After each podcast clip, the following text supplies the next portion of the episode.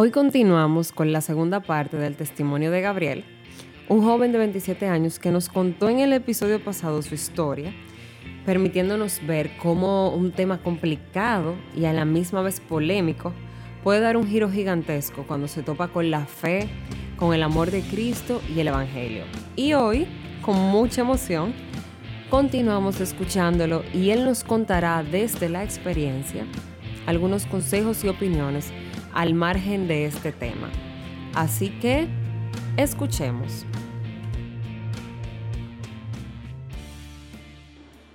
Si tuviera que dar tres consejos con respecto a estos temas, podría hablar independientemente tanto de la pornografía como, como del sexo, como, como de la depresión, pero personalmente considero que ambos, que los tres temas se conectan entre sí, ya que tiene que ver con esa búsqueda de identidad e intimidad. Ese deseo de que necesitamos ser, como seres sociales que somos, necesitamos ser amados. Pero si puedo decir un consejo con respecto a cada tema, con respecto a la pornografía y el sexo, esas cosas no, no, no, no nos van a llenar, al contrario, nos van a dejar más vacíos. Dios creó el sexo con un propósito y Dios lo creó porque es bueno. La pornografía no es más que imágenes que no conectan contigo a un nivel espiritual. Simplemente te usan a ti o en su defecto tú podrías estar usando a una persona que quizás no quisiera estar en esa posición. La pornografía no es más que una droga que afecta a tu cerebro de tal y de la misma manera que una sustancia química. Pero no es sexo real, no es amor real, no es intimidad real.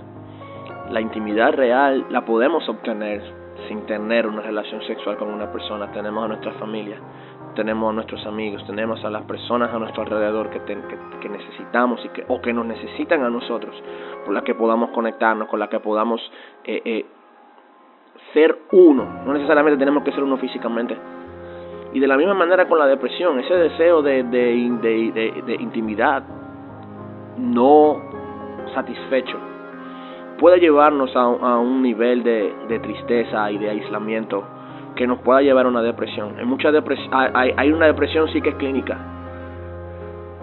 pero hay otra depresión que somos nosotros mismos que nos la causamos por no tomar riendas de, de, de, la situación, esa, esa, esa tristeza que viene por, por pretender que merecemos las cosas. Dios tiene que darme esto, Dios, Dios tiene que darme lo otro. Estoy triste porque Dios no me ha hecho esto y lo otro. O sea, nos parecemos mucho a Jonás con respecto a, a cuando, lo, cuando, Dios perdonó a Nínive cuando él quería que se, que se, que se, que se destruyera.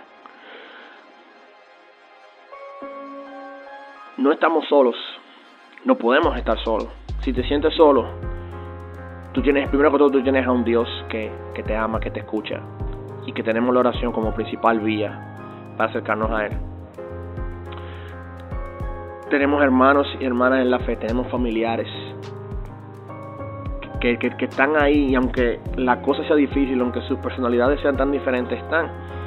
Y si no están, no recuerdo el número del salmo, pero hay un salmo que dice, aunque mi padre y mi madre me dejaren, aún así el Señor estará conmigo.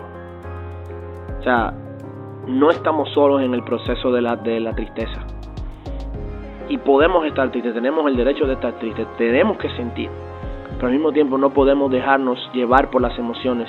La fe no se maneja por emociones, la fe se maneja por certezas, la certeza de las promesas de la palabra de Dios que nos ayudan a movernos a través de las emociones, muchas válidas, otras no.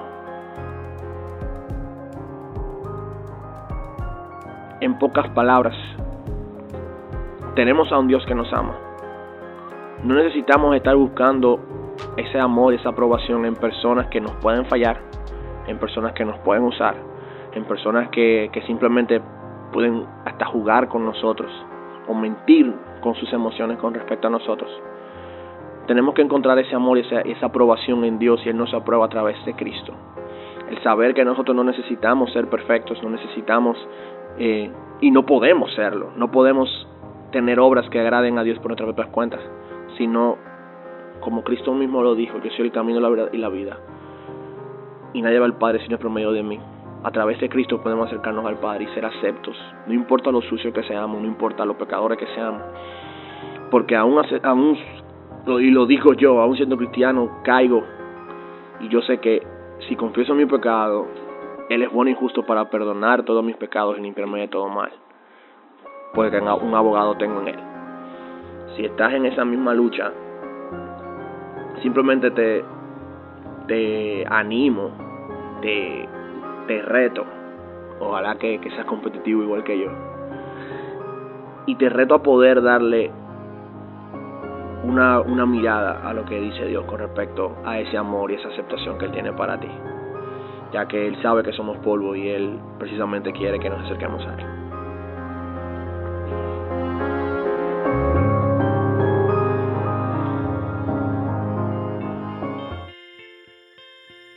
Y con este reto que Gabriel nos ha dejado de acercarnos más a Dios, llegamos al final de este episodio y definitivamente que esto es uno de los retos que nos cambian la vida, señores. Y sobre todo que es totalmente lograble. Si al escuchar a otros contar su historia, te has sentido motivado o motivada a contar la tuya, me puedes encontrar en Instagram como ChristMind y sin temor me escribes y me dices, hey, mira, tengo algo que contarte que creo que puede edificar a otros. O también simplemente puedes escribirme para compartir tu aprendizaje sobre alguno de los testimonios. Y estaré ahí para ti. Y como siempre, te doy las gracias por tomar de tu tiempo, escuchar esta historia y como muchos de ustedes me han eh, hecho saber, luego de que la escuchen también la comparte con otros. Gracias de verdad de todo corazón. Y bueno, un abrazo y nos vemos el próximo miércoles en otro episodio de Ven y Ven. Bye.